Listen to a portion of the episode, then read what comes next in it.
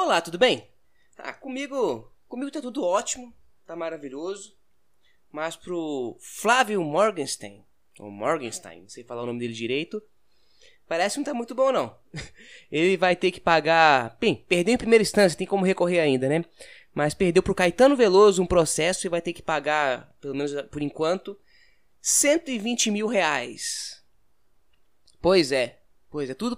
Não sei se vocês lembram é, foi levantada há um tempo atrás a hashtag Caetano Pedófilo. E ele se envolveu com a treta com esse assunto. Caetano Veloso botou ele no pau e ganhou, por enquanto, em primeira instância, o processo. E agora ele, o Flávio Morgenstern vai ter que pagar para Caetano Veloso 120 pila. Pode recorrer, mas a princípio essa é o que aconteceu. Mas do que se trata isso? Do que se trata o, o processo e por que é, o Caetano supostamente é, até agora ganhou o processo, né? Em primeira instância. Eu, tava, é, eu vi essa notícia, esse assunto, na no vídeo do Mamãe Falei. Né, o, o Arthur, do Mamãe Falei, falou sobre isso, aí de onde eu tirei ciência do ocorrido desse processo. E logo após eu comecei a refletir sobre pedofilia, sobre essas coisas, e eu lembrei de um podcast que eu ouvi há muito tempo atrás, de um podcast chamado Lex Cast. Lex LEX Cast. E sobre pedofilia. Eu achei muito interessante, então decidi fazer esse, esse episódio de hoje sobre isso. Então, o que eu vou falar aqui sobre pedofilia, eu tirei do episódio, acho que foi, acho não, tá escrito aqui, 36 do LexCast. É, é LexCast 36 pedofilia. Então, se, provavelmente eu vou falar muita besteira. Então, lá eles são mais são melhores do que eu para falar de direito, né, dessas coisas e vão co cometer menos gafes. O LexCast ele não, não existe mais, ele não é atualizado mais, perdão. Porém, os episódios antigos eles estão mantendo o, a hospedagem deles. Então vale a pena você correr lá, tem vários temas legais sobre racismo. Ele distingue injúria racial de racismo, explica muitas coisas pra gente, explicou muito bem, me esclareceu muitas coisas sobre pedofilia e eu vou compartilhar algumas coisas que eu entendi e vou tentar aplicar aqui nesse caso do Flávio Morgenstern e do Caetano Veloso. Mas para a gente poder entender melhor, o que aconteceu? Caetano Veloso, em 1986, é, a gente soube disso por causa da declaração da Paula Lavigne. É Paula Lavigne o nome da menina? É. Paula Lavigne. Aí, essa declaração diz o seguinte: que em 86 a Paula Lavigne tinha acho que 13 anos, e na festa de aniversário dela de 13 anos, o Caetano Veloso, que por sua vez tinha 40 anos, é, fez sexo com ela. E as pessoas, quando souberam disso, realmente essa notícia é antiga, mas por algum motivo que eu não sei, veio à tona, eu acho que é mais ou menos um ano atrás, e, e as pessoas começaram a falar que isso é pedofilia, que o Caetano Veloso é pedófilo, que isso é crime, que isso é um absurdo. E o Flávio Morgenstern, é, ele escreveu no Twitter, eu não sei usar muito bem o Twitter, mas ele escreveu no Twitter que eu acho que ele descreveu a situação e fez uma, jogou uma pergunta. O que, que vocês acham que o Caetano Veloso é? Vamos botar isso no Training Topics. Apenas foi essa mensagem. E é aí que aí começou a estourar a hashtag que já existia previamente, hashtag Caetano Pedófilo. Aí, depois disso, é, a hashtag, eu acho que funciona da seguinte maneira: você quer falar alguma coisa sobre um determinado assunto que está em pauta, você usa, usa a hashtag para quem fizer pesquisa nessa hashtag poder ver sua mensagem. Então, não necessariamente quando você põe uma hashtag quer dizer que você aderiu àquilo. Eu muitas vezes no meu em minhas redes sociais quando queria falar sobre o ele não, eu colocava lá hashtag ele não, mesmo que quando eu falasse alguma coisa que eu discordasse da, dos princípios dessa hashtag ele não, quem pesquisasse ia ver minha mensagem. Então não é necessariamente porque eu botei a hashtag ele não que eu concordo com ela. Eu uso ela como uma ferramenta do Twitter. E foi isso que o Flávio, Flávio Malkstein ele, ele alega. Ele alega que ele fez essa pergunta, aí de repente começou, já existia essa hashtag, subiu no Trend Topics, ele começou a usar essa hashtag como ferramenta do Twitter para poder falar o que ele, as opiniões dele. Aí o Caetano Veloso processou ele e ganhou em primeira instância. Aí é, a juíza ela explicou que condenou, né? Ela explicou o que aconteceu. É, o nome da juíza é Flávia Gonçalves Moraes Alves. Eu não li o processo todo, nem li nenhuma parte do processo. Eu fui pelo Folha, pelo Folha de São Paulo, pelo G1, pelas essas coisas. Não vou ficar lendo o processo de Caetano Veloso, não, não tô com saco não. Mas o que, que a juíza falou? Ela falou que o Flávio Morgenstern instigou que seus seguidores viralizassem a hashtag, hashtag Caetano Pedófilo e estes, estimulados com a convocação aberta para hostilizar e ofender o autor, Caetano Veloso, responderam imediatamente, espalhando uma onda de ódio e ofensas contra o artista. Então, ah, o processo do Caetano Veloso é porque o Flávio Morgenstern teria incitado as pessoas a ofender ele, né? A, a, a denegrir a imagem do Caetano Veloso. E aí a internet fez um bafafá falando, ué, mas o, nós quando nós usamos a hashtag Caetano Pedófilo, a gente não tá falando nada além da verdade. Porque ele não é pedófilo, ele não fez sexo com a menina de 13 anos, isso é pedofilia. E no, então o Flávio Morgenstern não pode ser processado por, processado por dizer a verdade. Então, isso é uma questão. São duas questões que englobam isso. Que o LexCast vai ajudar a gente a entender e, eu, e, e um pouco mais. Primeiro, pode soar estranho. O, que eu vou falar agora, eu quero deixar uma coisa bem clara. Eu sou extremamente contra a pedofilia. Eu acho que se você conhece alguém que está sofrendo desse mal, denuncie. Se você suspeita, denuncie. Não deixe passar nem, nem, nem de longe a possibilidade de uma criança estar sofrendo com isso. Ou passando por isso porque às vezes ela acha que não está sofrendo. Denuncie. Eu sou extremamente contra a pedofilia, eu tenho nojo disso, sou contra isso. Eu sou a favor de fazer um boicote contra o Caetano Veloso, se for o caso, por ele ter feito alguma coisa que desagrada a sociedade, etc. Eu quero deixar isso bem claro. Bem claro, bem claro. Tá? Porque o que eu vou falar aqui vai pode soar que eu estou defendendo pedófilo, e não é o caso. O que, que eu aprendi no LexCast? Pedofilia não é crime no Brasil. Como assim não é crime? Não é crime. Não é um crime tipificado. O que é um crime tipificado? Crime tipificado é um, tem a palavra que significa o crime e tem uma explicação. Por exemplo, aqui vou inventar uma coisa aqui. Furto. É, tipificação de furto. Furto, dois pontos. É ação de subtrair é, o bem ou alguma coisa de alguém, blá blá blá blá blá, pena de dois a três anos, é, reclusão. É, isso aí é tipificar um crime pedofilia não é tipificado. Não existe o crime de pedofilia. Pelo mesmo motivo que não existe o crime de ser homossexual, por exemplo, de homossexualidade ou homossexualismo não é crime. Por quê? Porque pedofilia e homossexualidade, por exemplo, homossexualismo, não são uma conduta. É uma, um fato que a pessoa é. A pessoa é um pedófilo, ela, sente atração. O que, que, pode ser um crime é a pessoa fazer algo. Então, o que é tipificado são as ações desse, desse pedófilo. Então, o indivíduo, legalmente, ele pode ser pedófilo, ele pode sentir atração por criança, mas o que é crime, ele fazer determinadas coisas. Então, o que, que é crime? Quando, então, o que, que é? Quando você faz sexo com uma pessoa com menos de 14 anos, o nome do crime é estupro. Não é pedofilia. O crime não é de pedofilia. O crime é de estupro de vulnerável.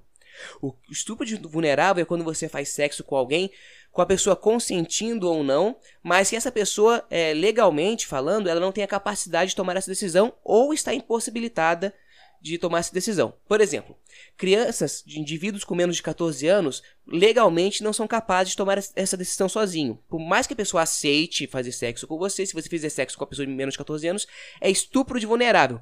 É uma categoria de estupro, é um crime de estupro com agravante, eu acho, ou é, ou é um estupro mais severo do que o estupro, o estupro normal, é o estupro de vulnerável. Por exemplo, se a pessoa tiver uma deficiência intelectual, ou se a pessoa for debilitada, mesmo que por um período de tempo, por exemplo, a pessoa desmaiou e você fizer alguma coisa com a pessoa, é estupro de vulnerável. A pessoa tá bêbada, a pessoa tá doente, é na cama de hospital. Então, isso é estupro de vulnerável. E estupro de vulnerável não é só fazer sexo com a pessoa, não é a penetração na pessoa. Às vezes passar a mão na pessoa, é, fazer com que a pessoa passe a mão em você, passar parte do corpo da pessoa no seu corpo, é, cariciar determinadas regiões da pessoa. Isso pode ser configurado como estupro de vulnerável. Esse é o crime. Outro crime, por exemplo, que, que a gente entende, ah, isso é pedofilia, crime de pedofilia, e não é, é outro crime. O nome do crime já é, o nome do crime é meio grande, mas eu não, não anotei direito, mas é mais ou menos isso. É manter consigo, compartilhar, trazer material pornográfico produzido com crianças e adolescentes. Eu não sei se é exatamente essa, essa ordem das palavras, mas a ideia é essa. É você ter pornografia infantil. Ou você produzir, ou você. Eu acho que produzir já é, já é estupro de vulnerável, mas eu acho que você ter, você comercializar, você é, passar pro zap, ou você não mandar para ninguém, só tá no seu HD do computador, isso já é crime.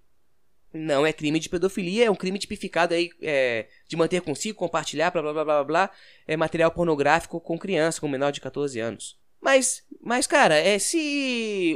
Mas não é menor de idade? Se o cara tiver 16, 17 anos, é estupro de vulnerável? Então, aí não, eu não vi pelo LexCast, não, eu vi por outros sites. Uh, e ajuda a explicar o que aconteceu no caso da, do Caetano Veloso. Esse estupro de vulnerável, pelo que eu entendi, se você é jurista eu falei besteira, por favor, me mande um e-mail que na próxima oportunidade eu eu vou corrigir, tá? Eu não sou jurista, para quem sabe, eu sou engenheiro civil, eu só sou curioso, não tenho capacidade técnica para isso, tô dando pitaco aqui. Em 1986, não era crime de estupro de vulnerável. O crime não era tipificado dessa maneira. Como que funcionava? Quando um cara adulto fazia sexo com alguém menor de 14 anos, o que, que acontecia? O caso poderia ir para um juiz e o juiz analisaria a declaração da criança e ele, por conta própria, é, tomaria a decisão se foi crime, se não foi. Ele analisaria caso por caso. Diferente de hoje. A partir de 2009, se eu não me engano, pegou na criancinha lá 14 anos, já era. É crime, não tem argumento, não tem se, uh, analisar caso por caso, não tem isso. Usou, abusou de criancinha com menos de 14 anos, adolescente lá com menos de 14 anos, é crime de vulnerável, não tem porém. Naquela época não era assim, era caso a caso. Hoje, essa história de caso a caso é analisado, pelo que eu entendi, quando passa de 14, acima de 14 anos e menos de 18, né? Aquela adolescência, 15, 16, 17 anos.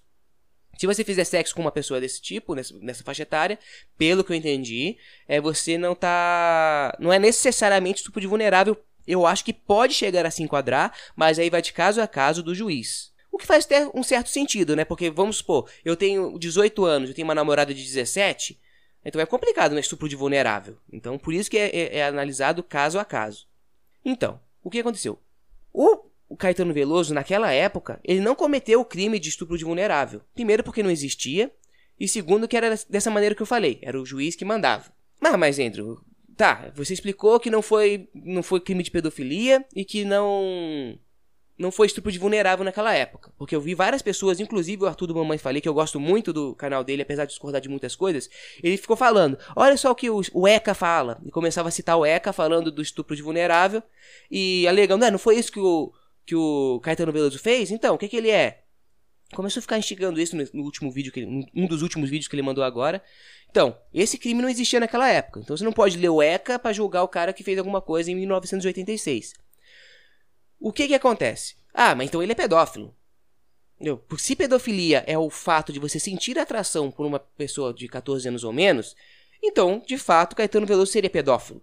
Porque ele sentiu atração. atração. Independente de ter sido crime, se foi julgado, se não foi, independente, independente dessa parte jurídica, se o Caetano Veloso sente atração, sentia pelo menos, atração por uma pessoa com menos de 14 anos, então, é, talvez psicologicamente falando, ele seja pedófilo. Então a hashtag ela é válida, já que a hashtag Caetano Pedófilo reflete uma verdade, reflete um fato. Aí entra um segundo problema jurídico, que é a calúnia e a difamação. Eu não sei se foi esse o assunto que o, o que motivou o, o processo do Caetano Veloso, mas é, eu acho que se enquadra. Então, calúnia pode ter, não ter sido. Para quem não sabe, calúnia é quando você mente. Por exemplo, ah, fulano é ladrão e o cara não é ladrão. Isso é calúnia. Difamação é quando você fala mal de alguém ou fala alguma coisa para é, ofender a honra de alguém. E não é necessariamente mentira. Como assim? Como assim? Se é verdade, eu posso falar o que eu quiser. Não é bem assim. Por exemplo, Vamos supor que uma mulher, uma menina, uma, vamos supor, uma maior de idade qualquer, tenha sido estuprada. Tenha sido estuprada. E aí você tem essa informação. Vamos supor que a Maria foi estuprada quando tinha 15 anos, hoje a Maria tem 20. Aí eu encontro Maria nas redes sociais e tal e começo a falar: gente, Maria foi estuprada, hein? Fulano de tal fez assim assim com ela, fez assim assado com ela, e nossa só, hein? Maria foi estuprada.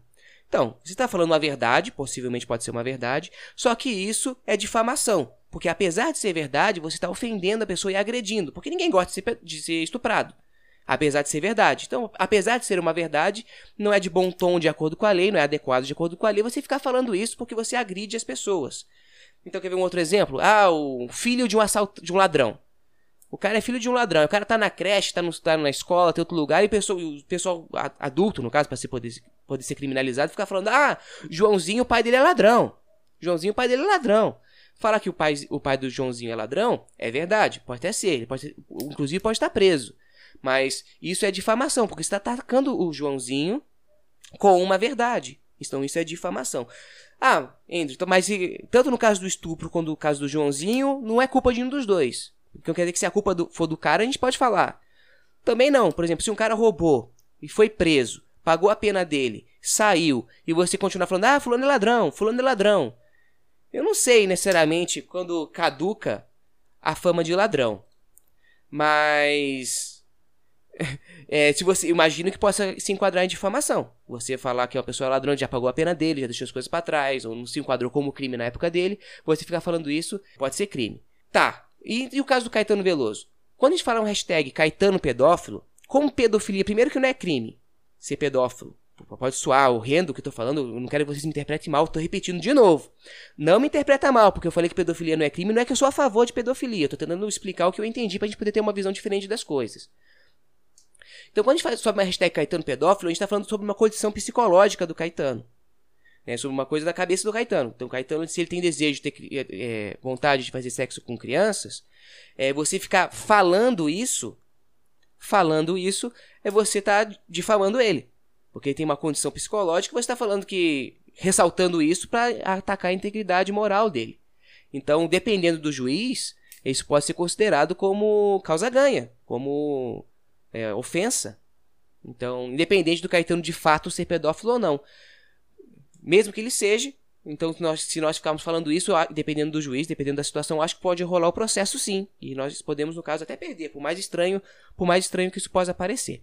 O Flávio Morgenstern, ele alega que não foi ele que criou, diferente do que foi declarado pela juíza, ele não alega, ele alega que não foi ele que criou a hashtag, que a hashtag já existia antes dele ser dele lançar a pergunta, ah, o que, que Caetano Veloso é? A hashtag já existia, então ele não, ele, de acordo com ele, ele não pode ser enquadrado como autor dessa hashtag ofensiva. E depois, quando ele começou a usar a hashtag para poder como ferramenta do Twitter para continuar os diálogos dele, ele alega que ele não usou para afirmar que o Caetano é pedófilo, e sim para poder as afirmações dele, as conversas dele, poder entrar no sistema, no algoritmo lá para as pessoas que fazem pesquisa sobre o assunto, sobre a pedofilia e o Caetano Veloso, poder encontrar as mensagens dele. E mas é o que aconteceu que esse Flávio Morgenstern, ele Pra quem não sabe quem é Flávio Morgenstern, ele é dono do, de um site chamado Senso em Comum. Ele, eu acho que ele vive de.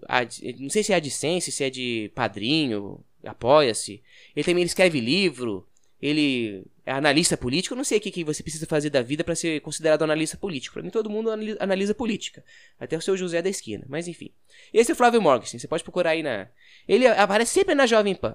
Ele, tem, ele fala gemendo. Eu acho meio engraçado ele falando. Parece que tá tá morrendo, ele fala gemendo muito engraçado, mas enfim. Aí o Flávio Morgenstern agora perdeu pro Caetano Veloso e ele te, vai tentar recorrer agora para uma segunda instância.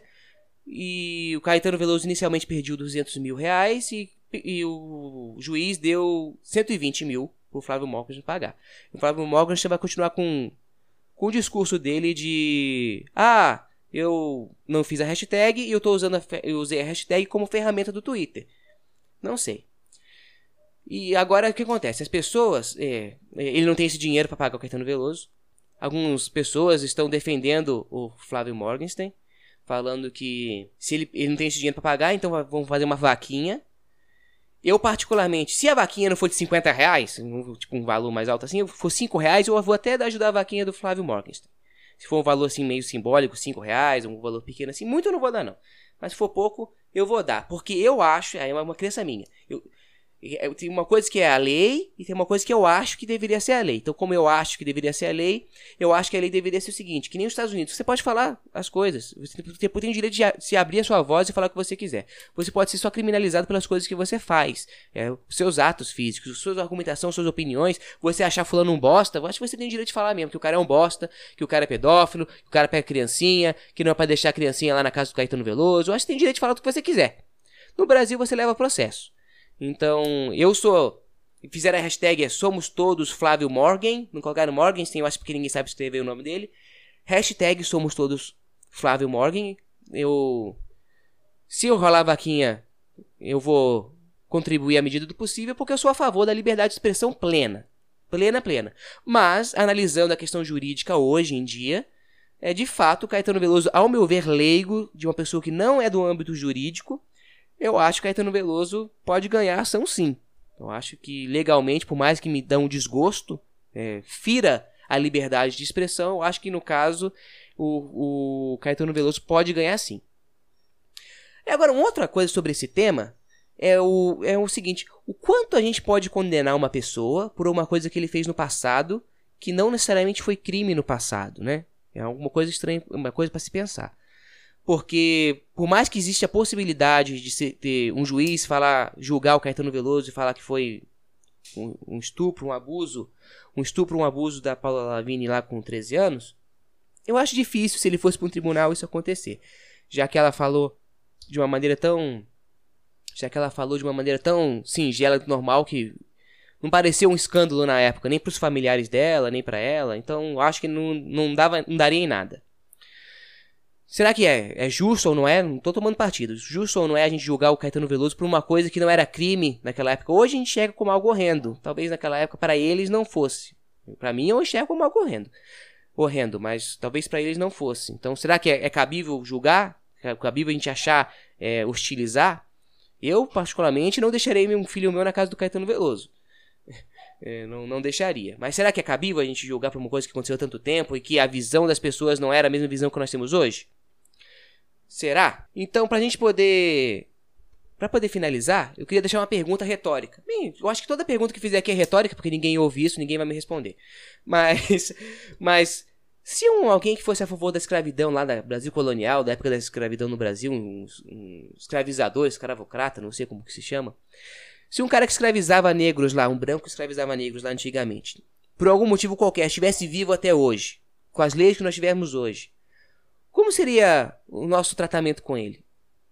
Como a gente ia olhar essa pessoa? Será que a gente ia julgar ele pela ação daquela época? Se a gente ia achar um absurdo, não ia, ia, ia expurgar ele da sociedade? Ou a gente ia entender que naquela época era época diferente?